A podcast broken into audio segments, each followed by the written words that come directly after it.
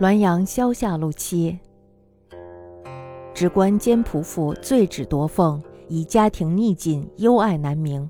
虑以身危，防污蔑反噬之见也。然横干强迫，阴浅食言。戴遂堂先生言：康熙末有世家子携污仆妇，仆气结成耶格。时父已孕，仆临末以手摩腹曰：“男耶，女耶？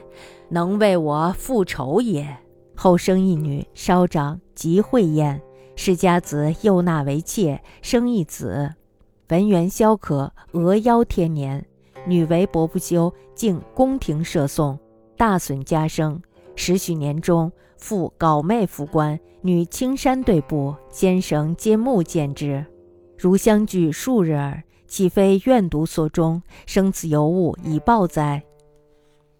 在职的官员奸污了仆人的妻子，处罚呢不过是取消俸禄而已。这是因为主仆经常生活在一起，难免亲昵，关系暧昧，难以判明是非。律法从细微深远处着想，就是防止产生诬陷或是反咬一口的风气滋生。但是呢，如果强逼奸污，阴曹的处罚是非常重的。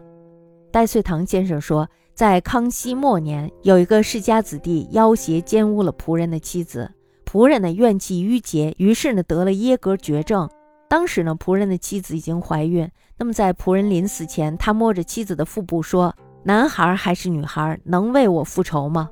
后来呢，这个妻子生了一个女儿，长大以后呀，聪明漂亮。世家子呢就把这个女儿纳为了妾。后来呢，又生了一个儿子，但是呢，世家子却得了消渴病，不久呢就死了。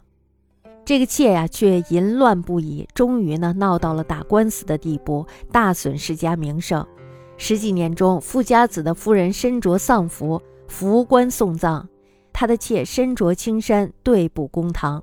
戴先生呢，都亲眼看到了，好像发生在几天前的事儿。这岂不是那位被奸污的女子怨愤极剧，而生出这么一个女儿来报仇的吗？